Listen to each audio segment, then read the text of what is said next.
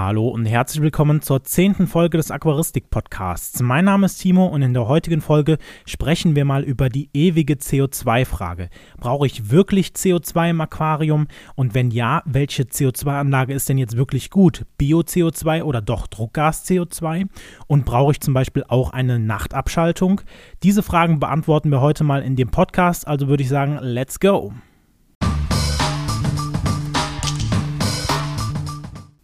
Gerade bei der Anmoderation habe ich zufällig gemerkt, hey, wir haben ja eigentlich heute so ein kleines Jubiläum, denn das ist nämlich heute die zehnte Folge des Aquaristik-Podcasts.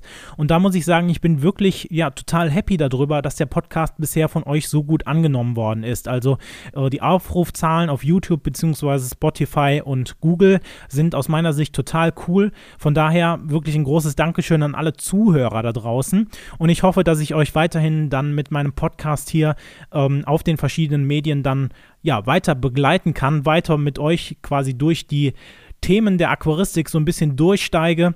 Und äh, ja, wie auch schon bei dem letzten Podcast nochmal angesprochen, Natürlich bringe ich hier in dem Podcast nochmal so ein bisschen Content für euch rüber. Das heißt, wir sprechen heute in dem Fall halt über die CO2-Frage.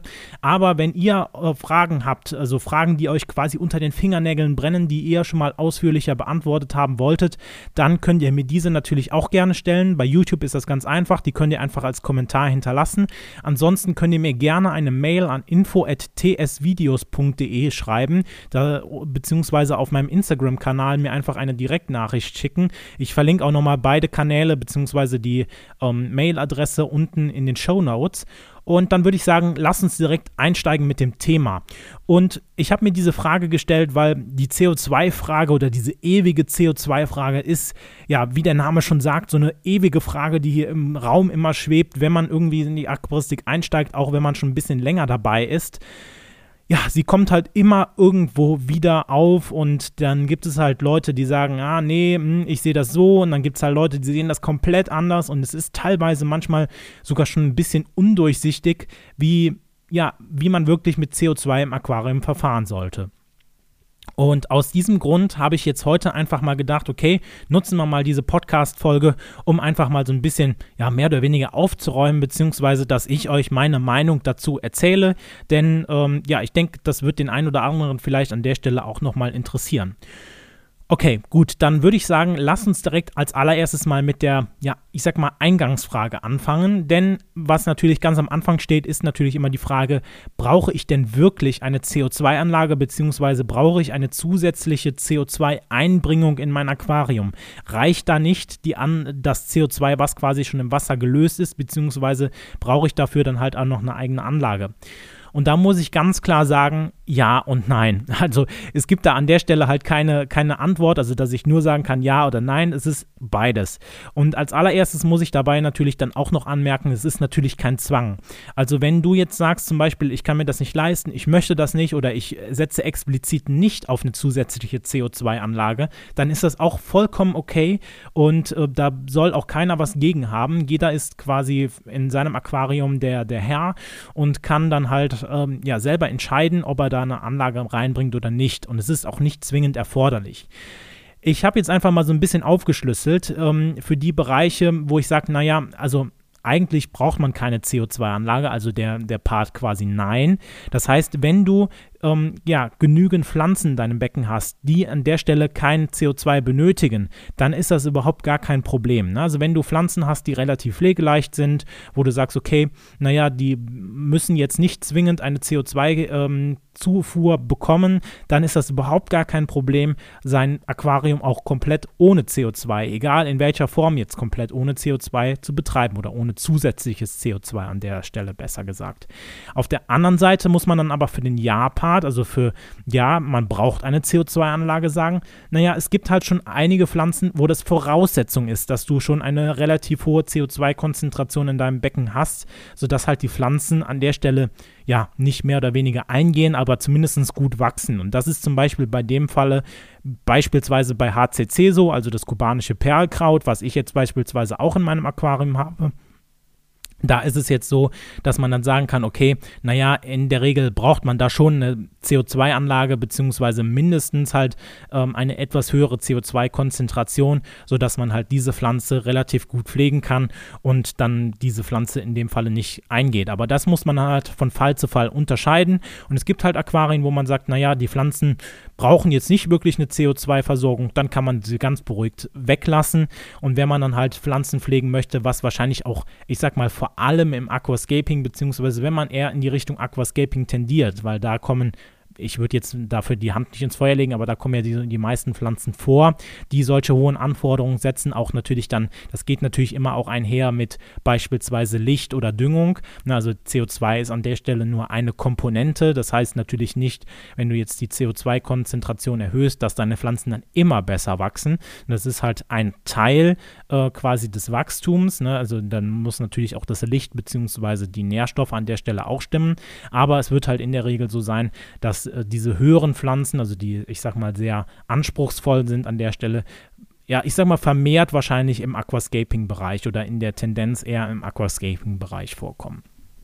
Gut, dann haben wir das am Anfang geklärt. Ich möchte da aber auch nochmal darauf verweisen, dass ich da schon mal ein Video zu gemacht habe. Das Video findest du jetzt hier auch in den Show Notes verlinkt. Da kannst du dir nochmal ausführlich oder da gehe ich ausführlich darauf ein, ob ein Aquarium auch ohne CO2 betrieben werden kann. Das, was ich jetzt gerade eben gesagt habe, war so mehr oder weniger die Kurzzusammenfassung. In diesem Video gehe ich dann aber auch nochmal wirklich detailliert darauf ein, ob man jetzt wirklich eine CO2-Anlage braucht oder nicht. Okay, gut. Wenn wir dann jetzt festgestellt haben, naja, wir bräuchten eigentlich eine CO2-Anlage, dann kommt natürlich immer dieses leidige Thema, ja, welche CO2-Anlage ist denn jetzt nun mal die richtige? Äh, ist jetzt die richtige Anlage eine Bio-CO2-Anlage oder ist jetzt die richtige Anlage eine Druckgas-CO2-Anlage für meinen Fall? Und da muss ich natürlich am Anfang sagen, es gibt unzählige Videos, also von mir bzw. meinen YouTuber-Kollegen, da gibt es ja ähm, von ganz, ganz vielen schon Videos zu. Ähm, ich denke mal, ich werde euch auch einige unten in der Videobeschreibung bzw. in den Show Notes verlinken. Und ja, da will ich auch nicht ganz so groß jetzt auf dieses Thema eingehen. Vielleicht nochmal auch so aus der persönlichen Richtung. Ich habe meine Erfahrungen mit Bio-CO2, aber auch mit Druckgas gemacht. Ich habe mehrere Jahre Bio-CO2 genutzt, gerade als Schüler, weil ich an der Stelle, ja, ich sag mal, manchmal nicht eingesehen habe, jetzt auch nochmal großartig Geld in die Hand nehmen zu müssen für eine Druckgas-CO2-Anlage, weil das Ganze ja dann doch schon mehr oder weniger relativ teuer sein kann.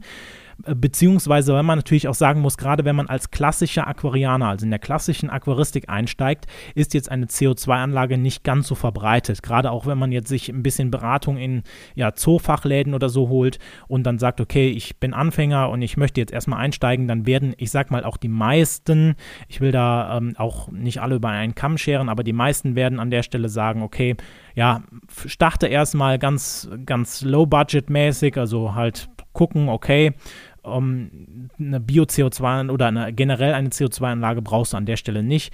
Und genau so bin ich halt auch gestartet, dass mir dann damals der Verkäufer empfohlen hat, naja, brauchst du nicht unbedingt, äh, ist natürlich cooler für deine Pflanzen, dann wachsen die besser, aber an der Stelle brauchst du es halt jetzt nicht zwingend und dann kannst du dir immer noch überlegen, wenn du dann, ich sag jetzt einfach mal etwas längere Jahre schon in der Aquaristik bist, dass du dann sagst, okay, ich rüste auf und gehe dann quasi ähm, und kaufe mir eine neue oder eine, eine zusätzliche CO2-Anlage. Naja, wie gesagt, ich möchte jetzt an der Stelle aber auch nicht äh, großartig die Vor- und Nachteile wiederholen. Ich möchte euch einfach an der Stelle auch nochmal so ein bisschen ja quasi meine Meinung präsentieren. Weil das ist ja halt mehr oder weniger schon, ich sag mal, schon fast zum Glaubenskrieg hoch äh, stilisiert worden. Denn ähm, ja, es gibt halt viele YouTuber, die auf Druckgas schwören. Es gibt unter anderem äh, viele YouTuber, die dann auf Biogas schwören, äh, Bio-CO2, Biogas, Bio-CO2 schwören. Also da ist halt, sind halt quasi beide Seiten äh, gut vertreten an der Stelle. Ich habe manchmal das Gefühl, dass es halt mehr so als ähm, ja, Glaubenskrieg schon gesehen wird. Vielleicht auch nicht zuletzt durch meine äh, Äußerungen, die ich da teilweise getätigt habe.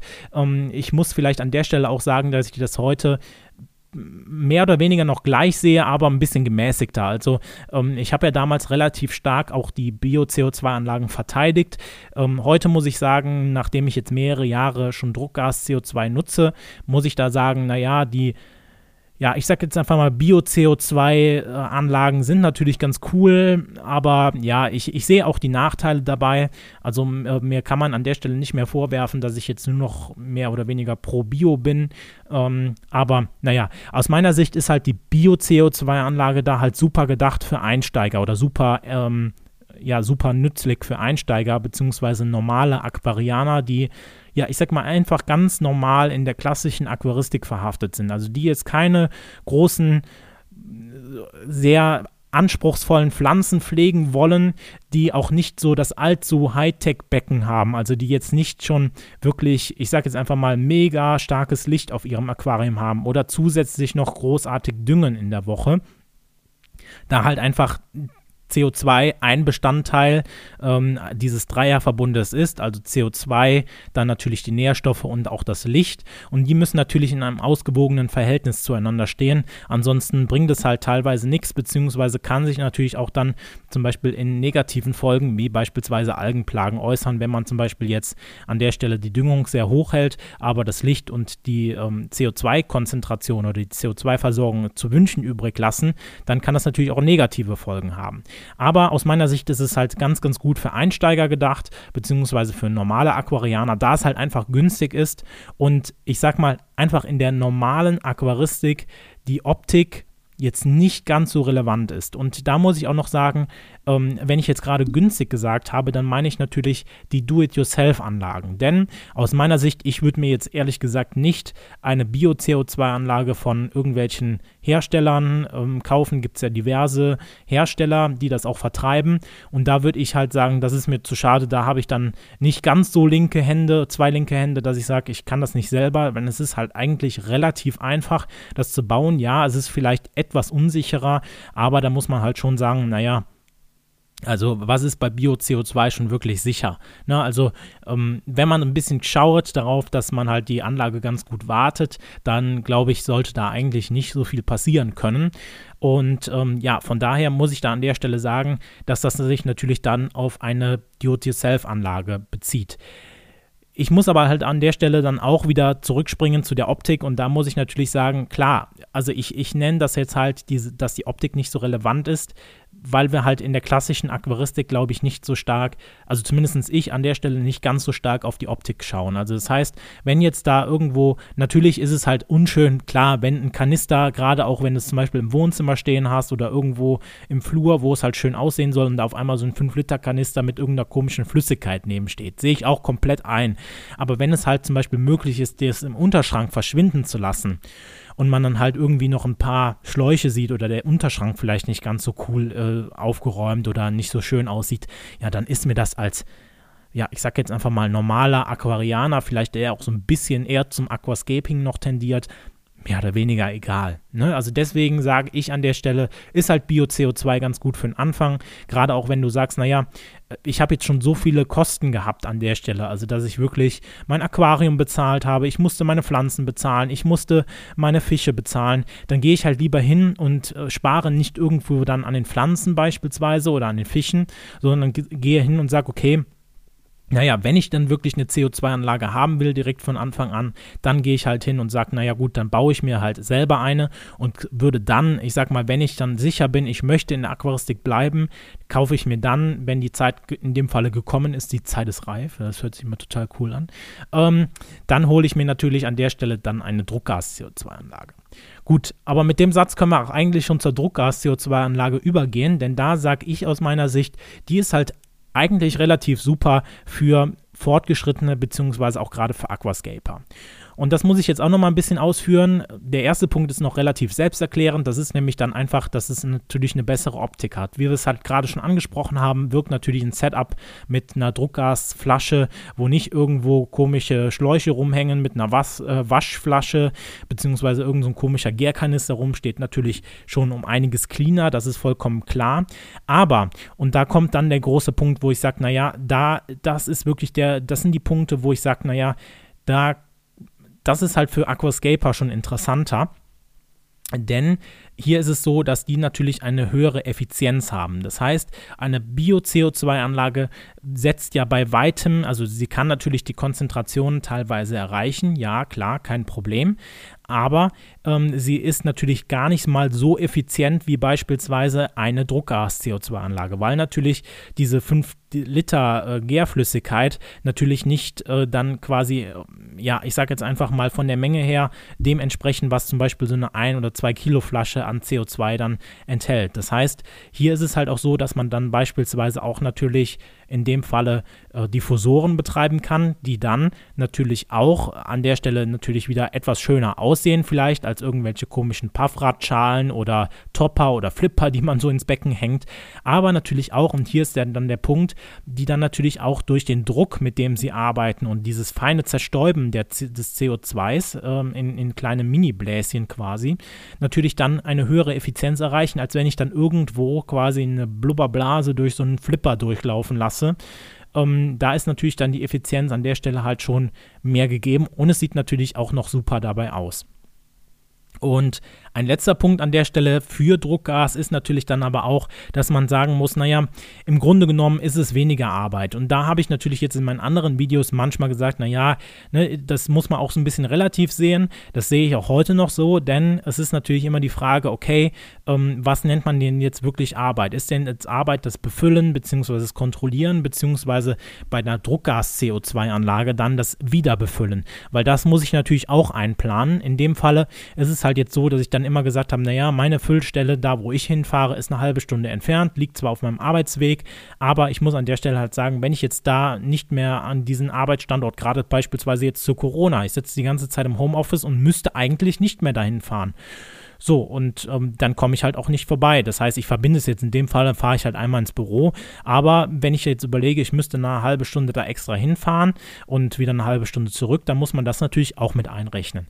Ich sehe aber auch, dass natürlich gerade jetzt äh, in den letzten Jahren, glaube ich, relativ viel auch bei CO2-Nachfüllaktionen ähm, oder bei CO2-Nachfüllern irgendwie entstanden ist. Das heißt, dass irgendwie viele Baumärkte an der Stelle dann doch schon ich sage jetzt einfach mal, CO2-Nachfüllung anbieten. Ähm, es gibt ja auch dann die Möglichkeit, beispielsweise das Ganze über eine, eine Soda-Stream-Flasche umzusetzen, also natürlich für kleinere Aquarien, aber das wäre zum Beispiel auch eine Möglichkeit.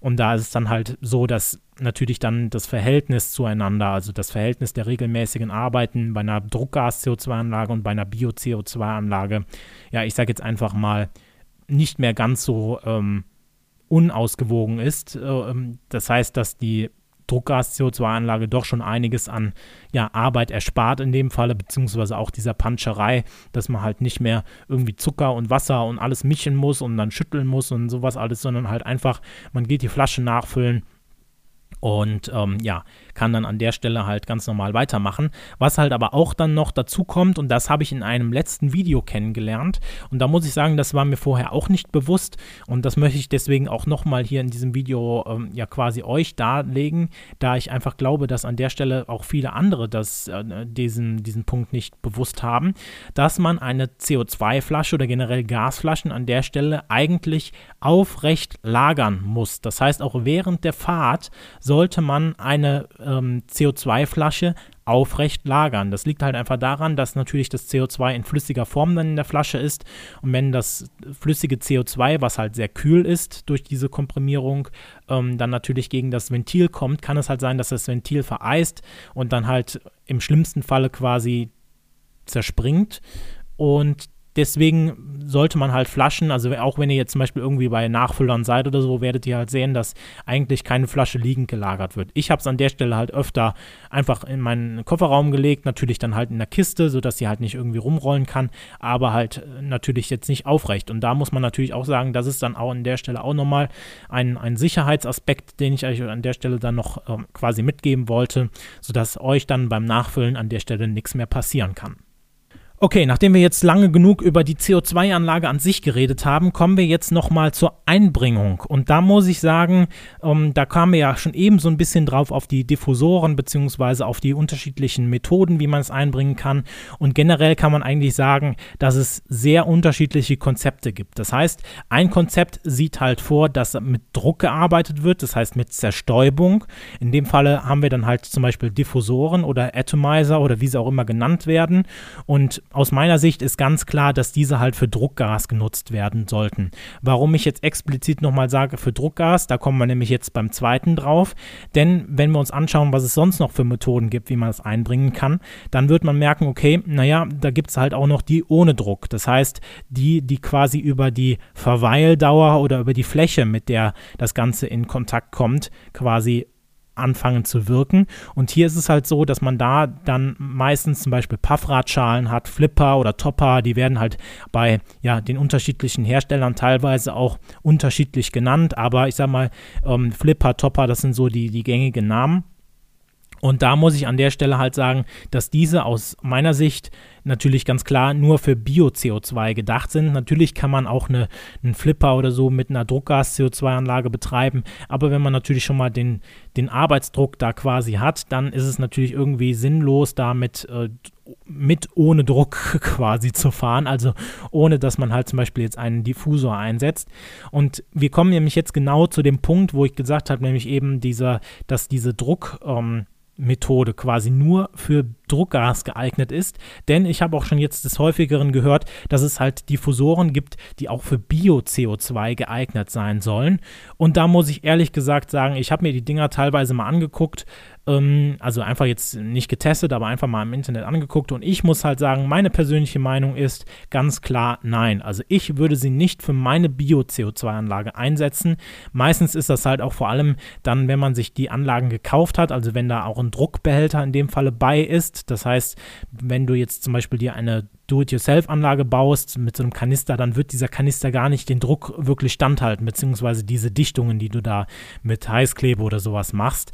Das heißt, da wird das CO2 meistens schon irgendwie schon entweichen, beziehungsweise im schlimmsten Falle wird dann halt die Flasche platzen. Ähm, und das soll halt quasi umgangen werden, indem man halt dann bei so gekauften Sets ja wirkliche Druckbehälter hat, die dann halt schon ein bisschen mehr Druck abkönnen. Aber ich muss halt an der Stelle sagen, ich finde, Bio-CO2 sollte nicht unter Druck betrieben werden. Äh, das heißt, an der Stelle sind für mich Diffusoren für Bio-CO2 tabu und ich würde es an der Stelle auch keinem weiterempfehlen. Also wie gesagt, da müsst ihr euch selber dann ein Bild machen. Wenn ihr sagt, hey, ich möchte es unbedingt einsetzen, macht's. Ich würde es an der Stelle nicht machen, aber da ist natürlich auch jeder frei, so wie das halt natürlich hier auch immer ist. Gut. Und dann kommen wir noch zu einem letzten Punkt, nämlich der Nachtabschaltung. Beziehungsweise, wenn jetzt ein, der ein oder andere sagte, was ist denn Nachtabschaltung? Es ist letztendlich nichts anderes als ein elektrisches Ventil, was mehr oder weniger durch eine Zeitschaltuhr, die man dann anbringt, gesteuert werden kann. Das heißt, wenn Strom da ist, ist das Ventil auf, wenn Strom zu ist, dann ist es zu. Ähm, ja, so. Und da muss ich halt sagen, dass ich Nachtabschaltungen für ja relativ sinnvoll halte und ich diese natürlich auch bei meiner Druckgasanlage benutze.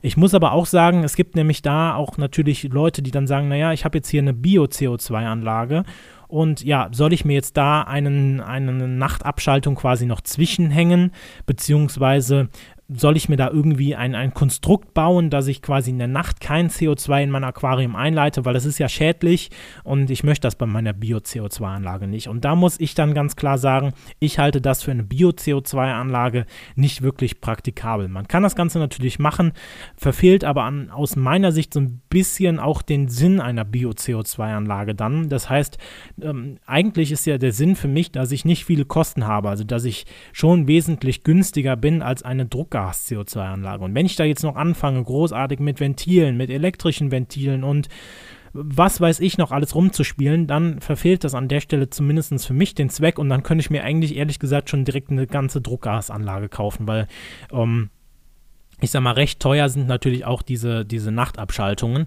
äh, bei Druckgas und wenn ich diese dann schon habe, dann ist ja, die Flasche an sich ähm, irgendwie oder der Rest quasi, der Druckminderer, ist dann nochmal irgendwie ein Fuffi oder ein Huni obendrauf und dann bin ich schon da. Also da muss man sich dann halt wirklich die Frage stellen, wenn man das so machen will, ob es dann nicht besser ist, einfach direkt auf eine Druckgas-CO2-Anlage umzusteigen oder direkt sich eine zu kaufen.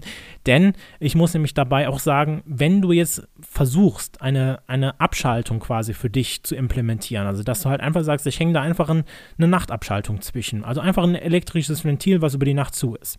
Da muss man natürlich sagen, naja, du musst dir überlegen, was du damit in dem Falle anstellst.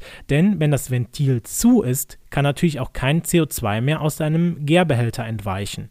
Das heißt, mit der Zeit wird der Druck in deinem Gärbehälter steigen.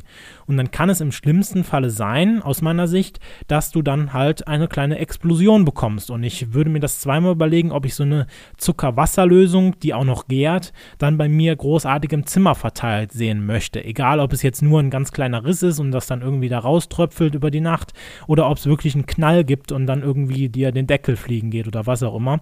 Also da sollte man sich wirklich schon Gedanken machen, wenn man wirklich eine Nachtabschaltung einsetzen will. Ich muss an der Stelle sagen, ich bin eigentlich relativ gut gefahren damals bei meinem Rio 125. Da hatte ich ja auch eine Do-it-yourself Bio-CO2-Anlage mit einem Topper oder einer Puffradschale, wie man es jetzt auch immer nennen mag, und hatte dabei keine Nachtabschaltung.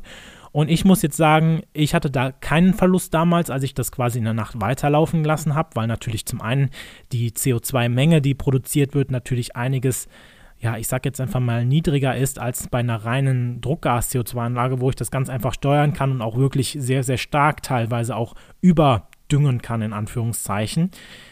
Ich muss aber auch sagen, dass der Topper bzw. die Paffradschale nicht so groß ist, denn das kann man damit halt ganz schön regeln durch die Kontaktfläche. Da gibt es auch diverse ja, Formeln, wie man das ausrechnen kann, wie viel Kontaktfläche man zum Wasser braucht.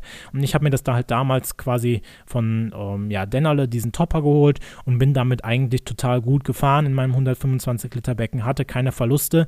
Soll aber jetzt nicht heißen, dass das bei euch auch immer so funktionieren muss. Ne? Ich erzähle euch immer hier nur meine Meinung dazu und ihr müsst dann halt selber schauen, okay, nehme ich die Meinung von ihm an oder mache ich da oder generell, ihr müsst natürlich auch selber dann eure Erfahrungen machen, beziehungsweise wollt ihr dann auch meine Meinung akzeptieren und dann halt die Erfahrung machen oder sagt ihr direkt, nee, das ist, was der sagt, das ist mir irgendwie ungeheuer, ich, ich mache da mein eigenes Ding. Also da solltet ihr halt schon irgendwie gucken, wie ihr da selber durchkommt. Ich kann euch halt nur von meinen Erfahrungen erzählen an der Stelle und ähm, ja, von daher war es das jetzt auch von den Fragen, die, die ewigen Fragen des der CO2-Versorgung im Aquarium. Und ja, wenn du jetzt noch weitere Fragen hast, dann lass sie gerne hier auf YouTube unter, äh, unter dem Video oder unter dem Podcast in den Kommentaren da. Ansonsten kannst du natürlich auch gerne meine E-Mail bemühen, findest du auch nochmal in den Show Notes verlinkt. Wenn dir das Video gefallen hat oder der Podcast gefallen hat, dann würde ich mich natürlich sehr bei einer positiven Bewertung freuen. Und dann würde ich sagen, wir hören uns im nächsten Podcast wieder. Bis dahin, macht's gut. Ciao.